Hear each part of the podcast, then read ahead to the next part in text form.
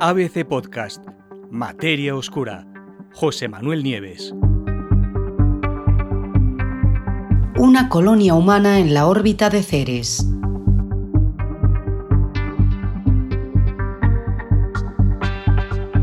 La idea de vivir fuera de nuestro planeta ya no es una cosa de ciencia ficción, como todos sabéis, ¿no? Con la vista puesta en la Luna y en Marte, donde el hombre construirá probablemente sus primeros hogares más allá del mundo este nuestro que le vio nacer, las agencias espaciales ya están elaborando estrategias destinadas para conseguir ese objetivo. Desde luego resulta lógico que los primeros esfuerzos que hagamos se centren en los lugares que están más cerca. Marte, por ejemplo, es un candidato más que obvio, dado que está relativamente cerca, su ciclo día-noche es de 24 horas como el nuestro y su atmósfera es rica en CO2. Sin embargo, existe una escuela de pensamiento que tiene ideas completamente diferentes.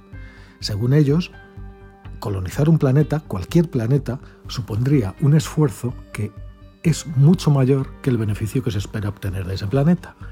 Un buen ejemplo es el artículo que está publicado hace apenas unos días en, un servidor de, artículos científicos, en Archive. Y en ese artículo se propone la construcción de un enorme hábitat flotante, fijaros bien, que podría colocarse, dicen los autores, en la órbita del planeta enano Ceres, que es el mayor de los objetos del cinturón de asteroides, ese cinturón de rocas que hay entre Marte y Júpiter. En su estudio, el, un astrofísico que se llama Pekka Janhunen, que es del Instituto Meteorológico de Finlandia, describe cómo sería eso. ¿no? Sería un megasatélite formado, fijaros bien, por miles de naves espaciales cilíndricas de kilómetros cada una, de kilómetros, unidas entre sí como por una especie de marco de imanes en forma de disco y en órbita permanente alrededor de Ceres. La idea de estos cilindros kilométricos habitables no es nueva. Eh, fue formulada en los años 70 por eh, Gerald O'Neill y de hecho se llaman cilindros de O'Neill. Cada uno de esos hábitats cilíndricos tendría capacidad para unas 50.000 personas. Eh, y por supuesto tendría su propia atmósfera artificial y generaría su propia gravedad muy parecida a la de la Tierra gracias a la fuerza centrífuga de su propia rotación, ¿no? porque irían girando. ¿Por qué en Ceres? En su artículo, Jan Hunen deja claro que la elección de Ceres no ha sido arbitraria, o sea, no es un capricho. Para empezar, su distancia media a la Tierra es comparable a la de Marte, lo que hace que viajar hasta allí sea relativamente sencillo. Pero no es esa la ventaja principal. Según el investigador, en efecto, ese planeta enano es muy rico en nitrógeno, un gas que sería esencial para el desarrollo de la atmósfera artificial dentro de los cilindros. No olvidemos que nuestra atmósfera, la de la Tierra, está compuesta casi un 80% de ese gas de nitrógeno. Para el investigador, eh, para transportar el nitrógeno hasta el asentamiento orbital, eh, además de otras materias primas necesarias y que se extraerían del propio Ceres, se podrían utilizar ascensores espaciales.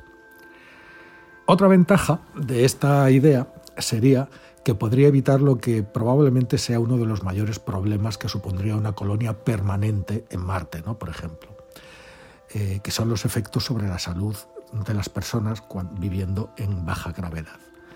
La preocupación del científico, escribe en su artículo, es que los niños que vivieran en un asentamiento en Marte no se convertirían en adultos sanos en términos de músculos y huesos, que se desarrollarían menos de lo normal, debido a que la gravedad marciana es demasiado baja. Por eso se puso a buscar una alternativa que proporcionara una gravedad similar a la de la Tierra. ¿Cómo sería esa colonia orbital? Pues según propone este investigador, cada uno de los cilindros de este megasatélite sería capaz de producir su propia gravedad rotando.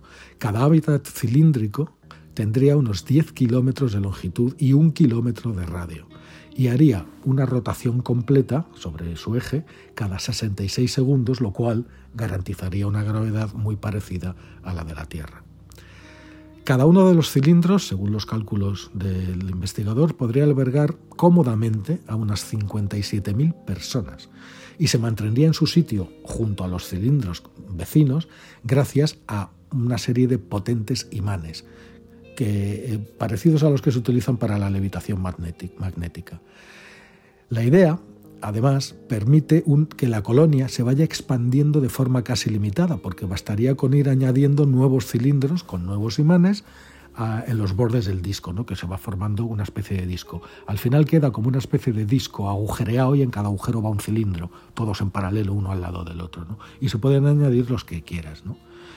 Eh, según el investigador, la superficie de Marte, que es más pequeña, bastante más pequeña que la de la Tierra, no da, no brinda el espacio suficiente para una población significativa y una expansión económica. Sin embargo, en una columna orbital en Ceres se podrían construir entre uno y millones de hábitats cilíndricos y irlos ensamblando unos a otros sin ningún límite de población. Muy ingenioso, desde luego. ¿Cómo serían esos cilindros por dentro? Pues gracias a dos enormes espejos de vidrio en los dos laterales de cada cilindro, a lo largo de todo el cilindro, la luz solar en su interior estaría garantizada. Los espejos estarían inclinados, tendrían una inclinación de 45 grados con respecto al disco que los alberga, de modo que reflejarían la luz hacia el interior de los cilindros.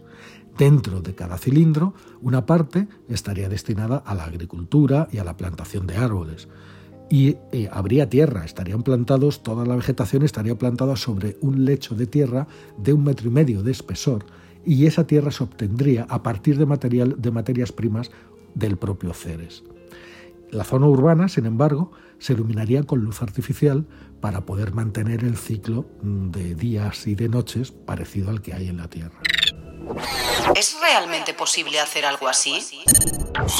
Bueno, desde luego la idea puede parecer extravagante, pero ya os digo que parte de una idea anterior que se formuló en los 70.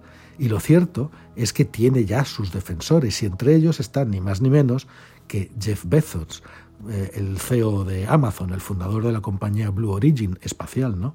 que en 2019 ya, ya habló Bezos de la conveniencia de construir colonias O'Neill muy parecidas a las que propone este investigador ahora. Lo que no se dice en el estudio, ni nadie sabe todavía, es la forma de construir esas colonias. Construir no uno, sino miles de cilindros de 10 kilómetros cada uno en el espacio no debe ser una cosa fácil y no está clara con qué tecnología se podría conseguir eso. A pesar de eso, el investigador, el autor del artículo, Jan Hunen, se muestra muy optimista y ha declarado, ha afirmado que, fijaros bien, que los primeros colonos humanos podrían empezar a viajar a Ceres durante los próximos 15 años. Es decir, según él, ya tenemos toda la tecnología disponible, lo único es, que falta es la voluntad de hacerlo. Eh, otros, sin embargo, dicen que ese plazo, a pesar de que la idea sea plausible y se considere una buena idea, ese plazo de 15 años sería demasiado corto. ¿Vosotros qué opináis?